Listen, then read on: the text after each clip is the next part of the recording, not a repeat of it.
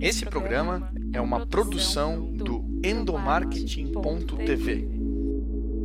Está no ar o Projecast. Manter um relacionamento saudável com os colegas de trabalho vai muito além de um bom dia ou da simpatia ao conversar sobre as tarefas diárias. A gente passa a maior parte das nossas vidas trabalhando e a gente precisa se sentir bem nesse ambiente. E para isso é essencial que o ambiente de trabalho seja colaborativo e empático.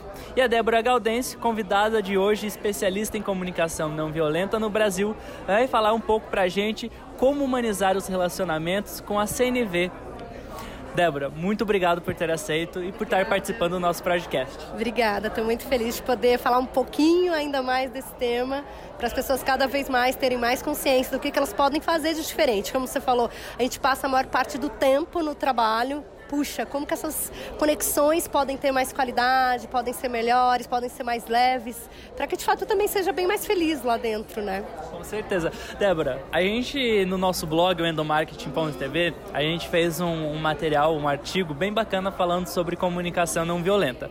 Eu queria que você começasse, a, abrisse a nossa conversa contando um pouquinho para os ouvintes que ainda não tiveram contato com a comunicação não violenta, o que, que é isso? Não é só ser, não ser grosso, né? Vai muito além disso, né? É verdade, vai muito além. Não é só não ser grosso, né? Esse nome comunicação não violenta, o não violenta vem dos princípios de não violência do Gandhi. O Gandhi direcionava os seus discípulos, né? Então, o Marshall Rosenberg, que criou a comunicação não violenta, ele fez um mix, numa pesquisa mesmo. Então, ele juntou a empatia de Rogers com os princípios de não violência do Gandhi. Então, um dos princípios de não violência do Gandhi, que para mim é o core da comunicação não violenta, violenta é um princípio que em sânscrito chama Swaraj. O Swaraj quer dizer eu rei de mim mesmo, eu tenho autonomia e responsabilidade pela ação.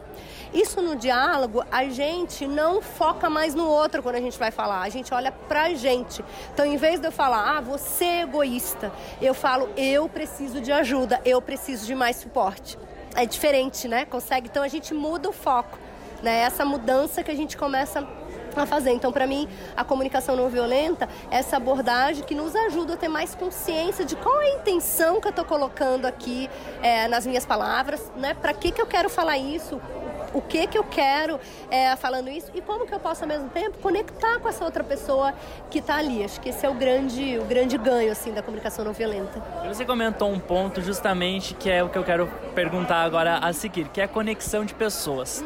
A gente, quando eu estudei sobre a comunicação não violenta, o, o raso que eu sei, é, a gente vê que a, conexão, a comunicação não violenta ela está muito ligado para o pessoal, né? De, de identificar as minhas necessidades, identificar as necessidades dos outros, mas todos eles em âmbitos individuais.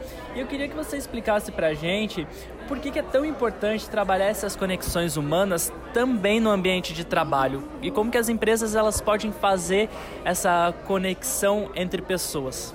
Como a gente, você mesmo começou a falar, a gente passa a maior parte do tempo dentro do trabalho. E a mesma relação que a gente tem na família, a mesma conexão, a gente também tem conexões dentro do trabalho, a gente também tem relações. Então, por que não a gente cuidar também dessas relações, dessas conexões? Então, dentro do mundo corporativo, eu tenho visto o quanto que as organizações ganham e o quanto que as equipes ganham e o indivíduo ganha quando ele começa a focar em ter melhores relações e ter melhores conexões. Então, não só a produtividade é, se transforma, os resultados se transformam, mas o próprio clima da organização se transforma. Porque no momento, por exemplo, que eu consigo ouvir muito mais o outro, seja um colaborador, seja um líder, eu consigo ouvir muito mais uma equipe, ah, uma outra área que eu estou fazendo o projeto, eu consigo alinhar decisões ali de uma maneira clara, de uma maneira positiva eu consigo me conectar com uma pessoa que talvez não está indo bem em um processo de performance, por exemplo, consigo entender o que de fato está acontecendo e passar o meu feedback para ela de maneira construtiva, que ela vai sentir que eu estou junto, que eu estou enxergando ela em todos os âmbitos, né, de, como um ser humano mesmo. E nisso tudo a gente consegue ganhos. Então eu vejo que, esses dias eu estava lendo um livro chamado Five Conversations, que fala sobre a comunicação não violenta, entre outras conversas, ele fala que a base da liderança é o relacionamento. E a base de um relacionamento, por exemplo, é confiança. E como que eu construo essa confiança? No livro ele falava que eu construo essa confiança quando eu tenho conversas num outro nível que não conversa sobre o tempo, sobre o esporte, sobre quem ganhou no final de semana, sobre a novela. Mas quando eu consigo falar sobre necessidades, sobre valores, sobre sentimentos, sobre o que é importante para mim, o que é importante para você, aí sim a confiança aumenta, o relacionamento aumenta e a liderança de fato acontece. Então, para mim, eu vejo que isso é a base de qualquer trabalho dentro da organização, de trabalhos de times, de trabalho que, de times que querem resultados, que querem muito mais do que a conexão. Né? Bacana. E quando as empresas te procuram falando, Débora, vem ajudar a gente a transformar a nossa comunicação em uma comunicação não violenta, sem julgamentos, de fato entendendo a necessidade dos outros. Como que você leva a comunicação não violenta para a empresa e a inserção dessas práticas para dentro de uma empresa? E como que as pessoas que estão nos ouvindo agora, elas que estão, poxa, quero a comunicação não violenta aqui na minha empresa, como que elas podem começar? Eu trabalho em uma rede, isso já é super bacana, porque eu trabalho com mais oito pessoas, então a gente se apropriou totalmente da comunicação não violenta também no nosso, na nossa forma de trabalhar, nessa forma muito mais colaborativa de um suportar o outro, de um apoiar o outro é, em trabalhar com esse desenvolvimento humano dentro das organizações. Então a gente começa muitas vezes sensibilizando esses colaboradores, explicando o que é a comunicação não violenta, mas de uma maneira muito prática, muito viva. Então eu trabalho com o que está vivo dentro deles, com os exemplos práticos que vêm a partir deles, com os cases deles, levando esse conceito de toda essa vivência que eu tenho tido nesse tema, mas praticando muito já lá no dia. Então nos encontros, no workshop, a gente na EIT, que é a minha rede, a gente trabalha por meio de diálogos que transformam, de diálogos transformadores. Então nesses diálogos a gente conversa muito e pratica para as pessoas verem que sim, de fato dá para ter uma outra comunicação no mundo corporativo. Então a gente já experimenta ali.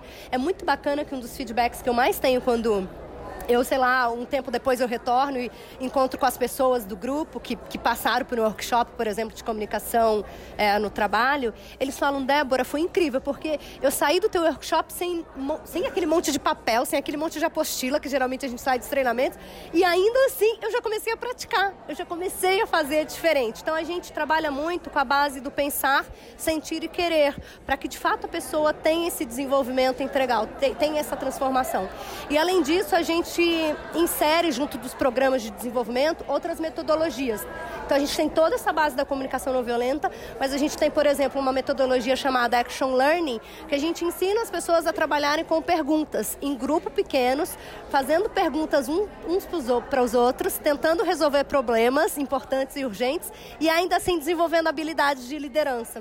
Então a gente trabalha muito com o grupo, muito com base no diálogo e muito com base nessa prática, porque para mim é importante que não só ele entenda na hora o que está acontecendo, vibre com essa consciência nova que a comunicação não violenta traz, mas também que ele leve isso para o dia a dia dele, não só no mundo corporativo, mas para todas as relações, para que isso de fato se perdure. Esse é o meu comprometimento, é o comprometimento da ética, a rede que eu trabalho, para que de fato o que o colaborador vivencia ali, ele leve para a vida dele toda. Legal. E eu, pelo menos, quando eu conheci a comunicação não violenta, foi assim um boom na minha mente. Porque a gente passa a, a refletir sobre coisas tão básicas no nosso dia a dia que a gente está tão acostumado e que quando você para para questionar aquilo, aquele teu comportamento, você tem uma explosão, assim, a tua mente faz boom. E você fala, caraca, olha como é incrível a comunicação não violenta. Como que as pessoas elas podem identificar o ambiente delas. Qual é a diferença, por exemplo, e aí você pode dar um exemplo para mim, de situações onde há comunicação não violenta e a comunicação violenta? Eu acho que pode começar partindo daquele princípio que eu compartilhei com vocês, do Suarraj, que é eu tenho autonomia da minha ação. Então, eu falo a partir de mim. Percebe nos diálogos, no clima da organização, se as conversas são mais de crítica, de colocando a culpa do outro, ou se as conversas são autênticas, falando a partir de si. Então, como aquele exemplo que eu dei, vê se as pessoas estão falando mais você é egoísta em vez de eu preciso de apoio. Ou se as pessoas estão falando você desorganizado, em vez de estão falando, olha, aqui nessa situação eu preciso de mais organização. Começa a perceber nisso, porque a violência está nisso também. E às vezes eu, eu, encontro pessoas que falam, não, mas eu sou sincero, eu falo a verdade. Mas na verdade faz um sincericídio, né? E para a comunicação não violenta, quanto maior a verdade, maior o meu cuidado. Quanto mais verdade, maior cuidado.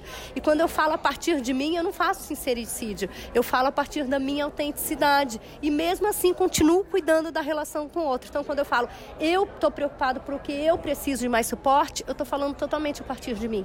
Isso abre um canal de conexão com o outro. Então, para mim, esse é o primeiro passo, das pessoas começarem a perceber como que está sendo esse clima, né, da organização. Eu estou falando a partir de mim, as pessoas estão falando a partir delas ou elas estão apontando o dedo?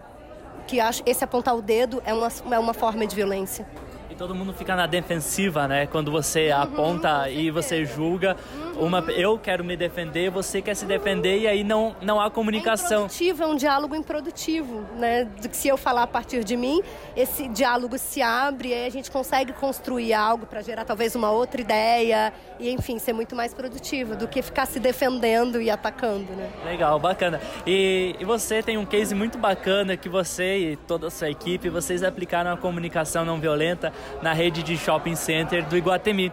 Queria que você contasse pra gente como que foi trabalhar com um grupo tão grande e estar tá presente em várias cidades e como foi, enfim, como foi a experiência e que transformações que vocês viram acontecer na, na rede de, de shopping Iguatemi. É, a gente ainda está trabalhando com o Iguatemi, é uma empresa super parceira. A própria Viva Broge, que é a diretora de RH, estava aqui comigo na palestra de comunicação não violenta, mas é, precisou já ir embora. Enfim, ela trouxe um pouco, né? Porque a Iguatemi, ela só não chamou a gente para fazer um projeto específico, pontual. Ela colocou a comunicação não violenta na, em toda a estrutura dela, né? De uma maneira transversal, passando por todos os processos que envolviam pessoas. Então, isso foi muito bonito de ver, né? Que, que de fato não era só para inglês ver, sabe como aquela expressão? Era de fato acontecendo. Então, eles queriam de fato ver a mudança ali na cultura, no clima, na organização e começaram a praticar coisas diferentes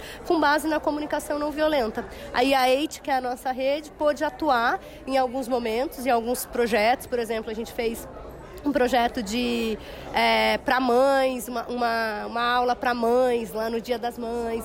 A gente teve do, duas equipes específicas que a gente trabalhou mais fortemente com a comunicação não violenta e com o Action Learning, que é essa metodologia de fazer perguntas que conversa muito com a comunicação não violenta. Então o que eu vi é, foi essa abertura, principalmente dos, dos, dos líderes mesmo da organização, para se apropriar dessa ferramenta. Então, eles, dessa ferramenta não, dessa abordagem. Então eles colocaram isso, por exemplo, no programa de mentoring. Né, para que as conversas entre as pessoas pudessem ter como base a comunicação não violenta. Então, ter o um engajamento desses líderes inspira os demais colaboradores a de fato quererem vivenciar aquilo também. Né? É como Sabe quando a gente fala que trabalha, é, lida com crianças? Se você fala para ela fazer uma coisa, mas você faz outra, isso não surte efeito. Eu acredito que com a liderança, a relação liderança e colaborador é a mesma coisa. Se eu falo que é para fazer, para vivenciar ou para falar ou para agir de acordo com a comunicação não violenta, mas eu não ajo, isso não faz sentido nenhum. Então eu tenho visto na Iguatemi o quanto que cada vez mais eles têm se apropriado, desde a liderança até todos os outros colaboradores, porque é uma empresa enorme, mas parte daí, desses líderes serem líderes inspiradores com base na comunicação não violenta. Que legal. E pra gente encerrar esse bate-papo, que se deixasse a gente ficava ah, é. o tempo todo falando de comunicação não violenta. Mas para encerrar, que dicas que você compartilha com a galera que está nos ouvindo de como que eles podem iniciar esse processo de transformação da comunicação dentro das empresas? Que pequenas atitudes e que projetos elas podem levar para a empresa delas para elas começarem a pensar diferente sobre comunicação? Tem várias coisas. Acho que uma, começando por essa consciência, acho que você pode é, ler os livros que tem sobre comunicação não violenta.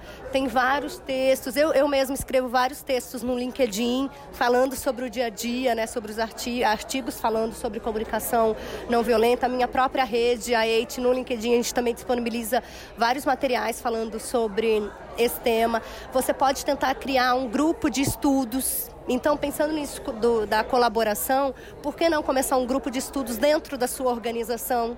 Chamar um outro colega para falar, olha, eu conheci um tema que eu acredito que vai nos apoiar muito. Vamos começar a estudar? Tem esse texto aqui que eu peguei no LinkedIn. Vamos estudar e ver como que a gente consegue fazer o mesmo dentro da nossa organização? Então é começar a chamar o outro para te apoiar nisso. Então é uma jornada. Para a comunicação não, importante, não violenta, é muito importante também que eu tenha uma rede de apoio.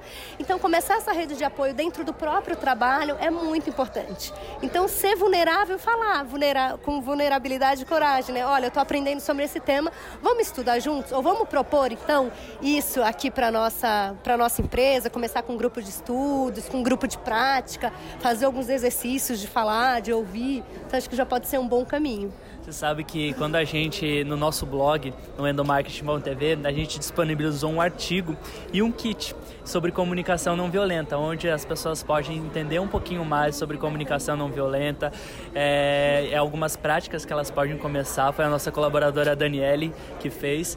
E aí a gente pegou e aplicou na própria empresa. Ah, e foi incrível, foi, é justamente isso, é uma rede e ela foi, a gente fez um workshop, juntou todo mundo lá e ela falou justamente isso, ó.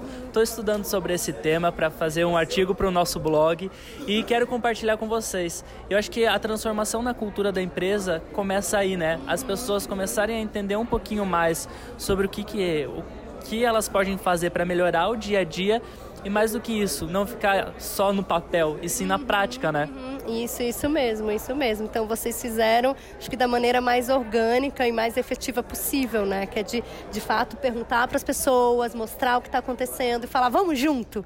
Acho que essa que é a, a grande pergunta, né? Vamos junto, chamar o outro para ir junto com você. Legal, bacana. Então, gente, se vocês querem saber mais sobre comunicação não violenta, acessa lá o nosso material, que tá bem bacana e também pode te procurar. Pode procurar. Aonde que eles te acham? Tem o LinkedIn, Instagram, pode procurar no, na minha rede, que é a EIT Diálogos Transformadores, ou pelo, pelo meu próprio nome, Débora Gaudêncio, que vocês vão encontrar tanto EIT Diálogos Transformadores ou Débora Gaudêncio nas redes sociais. Maravilha. Então o podcast de hoje fica por aqui e a gente volta a se encontrar na semana que vem. Valeu, Débora. Valeu, obrigada. Você ouviu o Projecast.